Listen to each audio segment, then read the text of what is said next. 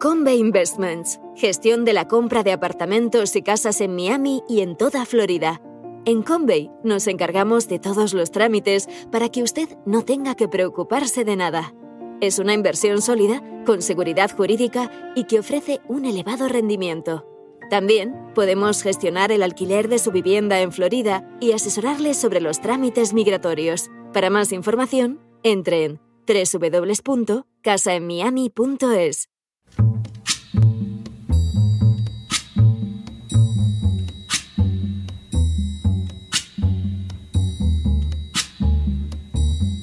La voz con César Vidal, desde el exilio.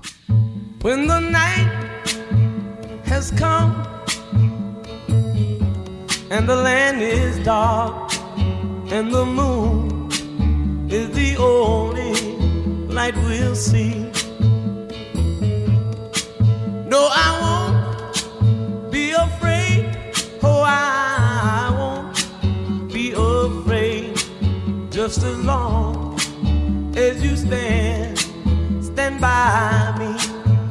Muy buenos días, muy buenas tardes, muy buenas noches y muy bienvenidos a esta nueva singladura de la voz. Soy César Vidal, hoy es el martes 25 de octubre de 2022 y me dirijo a los hispanoparlantes de ambos hemisferios, a los situados a uno y otro lado del Atlántico y como siempre lo hago desde el exilio. Corría el año 931 a.C. cuando falleció Gedidías, hijo de David, más conocido como Salomón. Rey constructor y escritor, Salomón pasaría a la historia como paradigma del monarca sabio, constituyendo un referente tanto en el judaísmo como en el cristianismo y en el islam. A Salomón se deben la autoría y la recopilación de dichos sapienciales recogidos en varios libros de la Biblia, como el que afirma Evet lobe leish malbe, lo que podría traducirse como el que recibe un préstamo es esclavo del que le presta. La máxima constituye una auténtica manifestación de sabiduría. Aquel que recibe un préstamo pierde su libertad. Su capacidad de decidir, de actuar, de comportarse se encuentra limitada por la existencia de la deuda y por añadidura por el poder que ésta concede al que le prestó. No es exagerado afirmar que en realidad se convierte en un siervo del prestamista que determinará lo que tiene que hacer.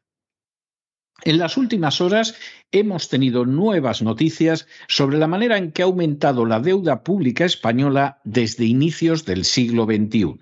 Sin ánimo de ser exhaustivos, los hechos son los siguientes. Primero, la capacidad de pago de un deudor depende de los ingresos presentes, de los ingresos que pueda devengar en el futuro y de la cuantía de la deuda que tenga. Segundo, en el caso de los estados, esa situación de pago de la deuda se ve facilitada por el hecho de que pueden aumentar los impuestos para salir con más facilidad del endeudamiento.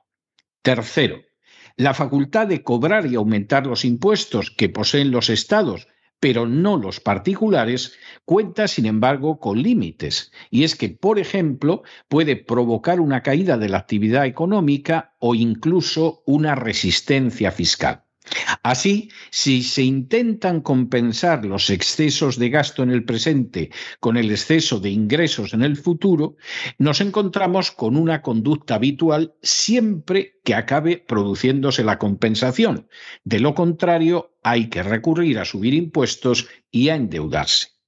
Cuarto, esa conducta de compensar los excesos de gasto presentes con el exceso de ingresos en el futuro debería ser teóricamente la propia de un Estado que actúa con sensatez, pero no se ha cumplido en absoluto en la reciente historia de España.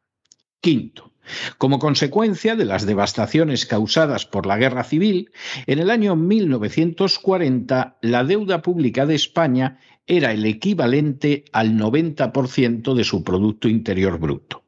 Sexto, durante la dictadura del general Franco, la deuda pública fue empleada fundamentalmente en la creación de infraestructuras y en la industrialización nacional. Sin embargo, a pesar de los costes de la política desarrollista impulsada por Franco, la deuda pública fue reduciéndose año tras año de manera constante. Se mantuvo en límites muy manejables y al fallecimiento de Franco se situaba en el 7,3% del Producto Interior Bruto. Séptimo, de manera bien reveladora, durante los gobiernos de la transición y en especial los de la UCD y hasta el año 1982, la deuda pública española aumentó, pero siempre se mantuvo en límites razonables en torno al 20% del Producto Interior Bruto.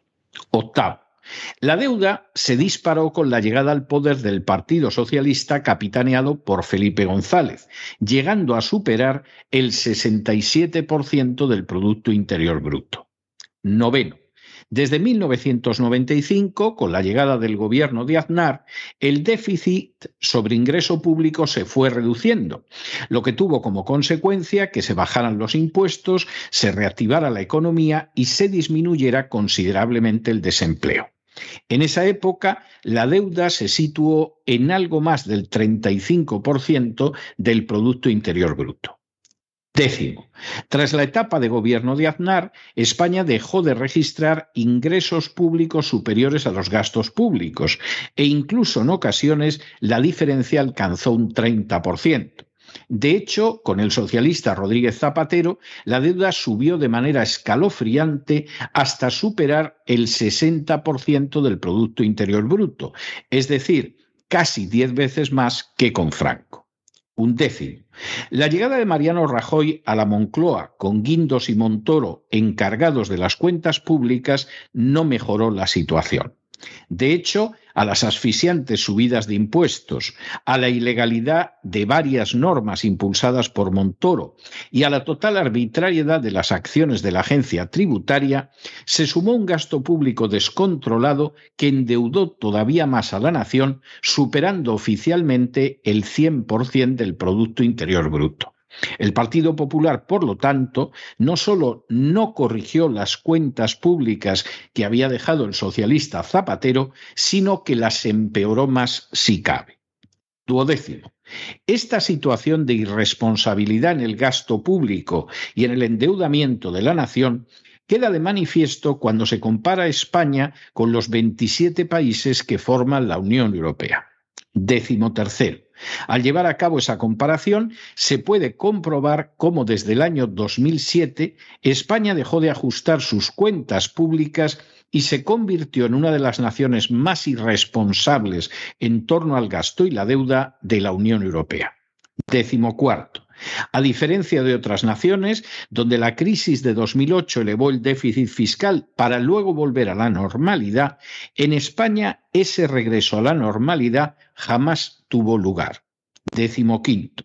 Desde 2007, España es un ejemplo de cómo no hay que aumentar en exceso el gasto público y cómo no debe mantenerse elevado durante más de década y media. Décimo sexto. De hecho, esa situación tampoco cambió cuando llegó al poder el Partido Popular con Mariano Rajoy, sino que el déficit público siguió aumentando de manera totalmente irresponsable. Décimo séptimo. Así, en la década que va de 2012 a 2021, España siempre se encontró entre los tres países más irresponsables fiscalmente de Europa.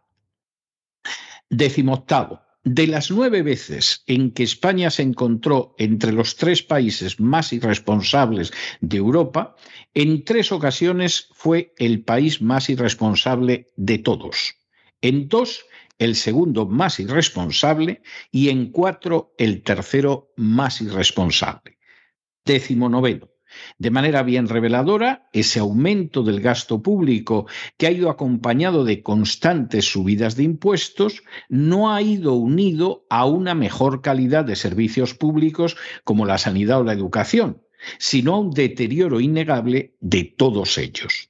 Y vigésimo, por el contrario, si ha tenido lugar un aumento de las instancias que reciben dinero público al haberse sumado a las castas privilegiadas de las décadas anteriores, como los partidos políticos, los sindicatos, la Iglesia Católica o los empresarios, otras nuevas relacionadas con la inmigración ilegal, con el lobby gay o con las organizaciones feministas. En otras palabras, los inmensos gastos parasitarios e injustificados no han dejado de aumentar y además de diversificarse. Es más que dudoso que pueda considerarse a España como una nación libre, independiente y soberana.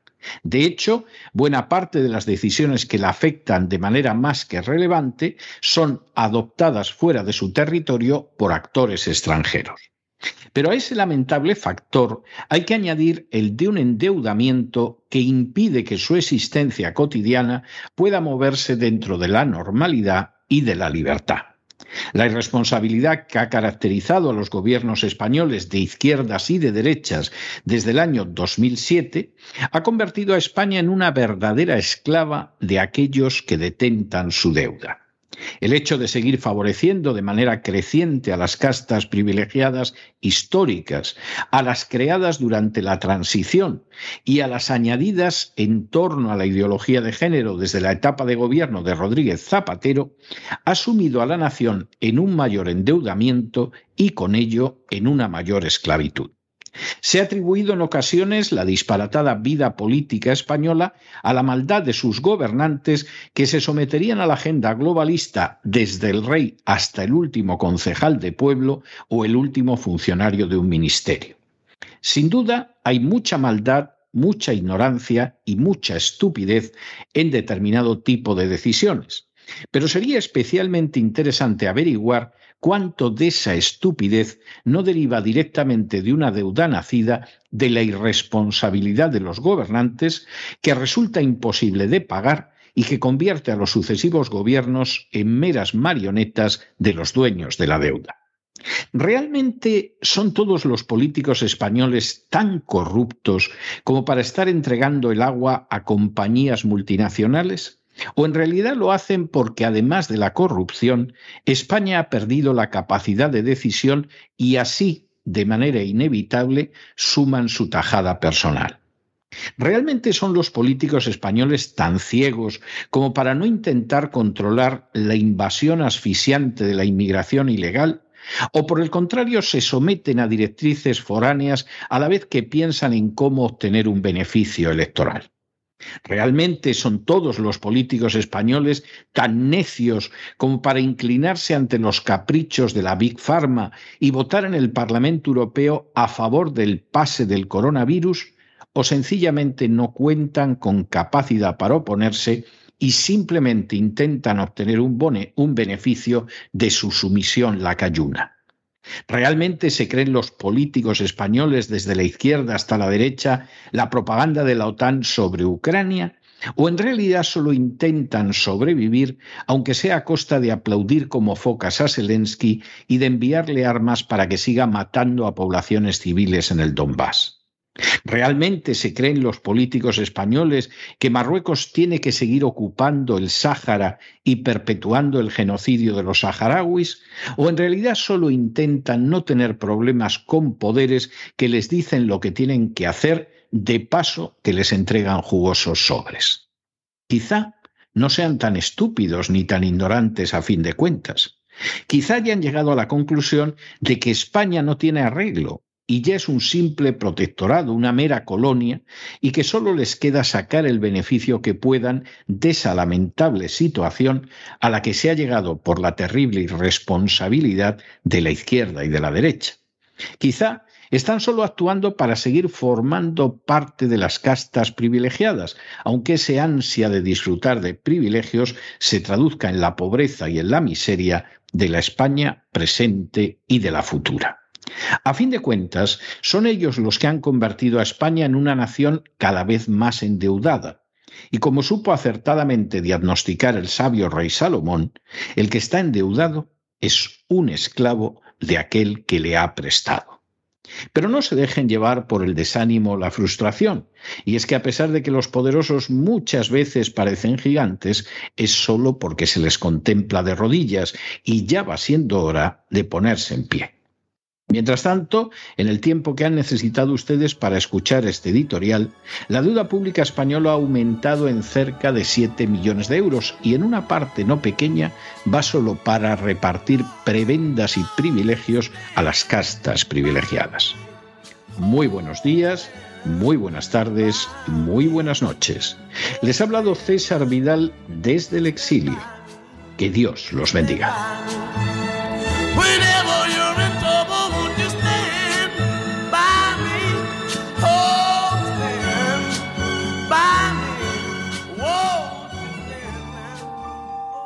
Esta sección está patrocinada por crowdfunding con el siguiente mensaje. Nuestro Señor Jesucristo, el único Dios verdadero, es misericordioso y nuestro Salvador.